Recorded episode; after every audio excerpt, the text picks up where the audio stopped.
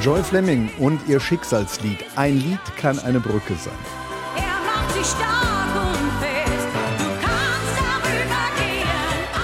Lied keine Brücke sein.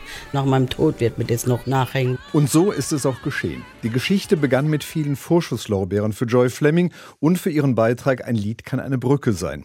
Im Februar 1975 verwies sie bei der deutschen Grand Prix Vorrunde renommierte Kollegen wie Katja Epstein, Mary Roos, Peggy March und Jürgen Markus auf die Plätze.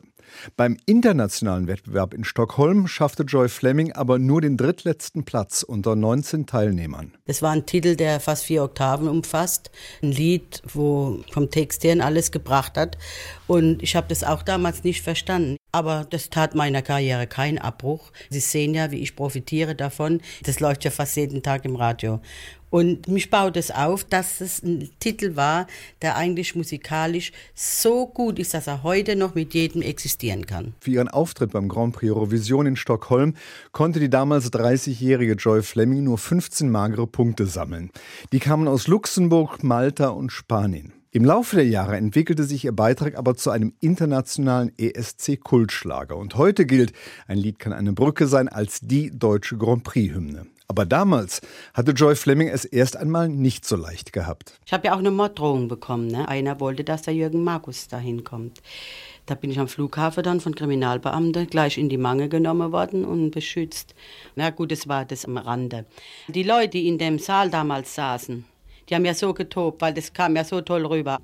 Nur eins muss ich sagen, der Regisseur hat ein bisschen versagt, vom Bild her, war nicht schön aufgenommen. Dann hatten wir drei Bombensängerinnen dabei mit Mordstimme, das kam gar nicht rüber vom Ton. Man hat es einfach ein bisschen, also absichtlich dementiert, das Ganze. Der Spiegel schrieb, so viel Soul habe der Grand Prix selten erlebt.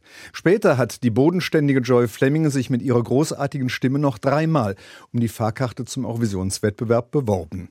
Mit zwei zweiten Vorrundenplätzen in den Jahren 2001 und 2002 hätte sie es fast noch einmal geschafft, ins internationale Finale zu ziehen. Danach hat man sie noch mehrmals als Expertin zu Rate gezogen.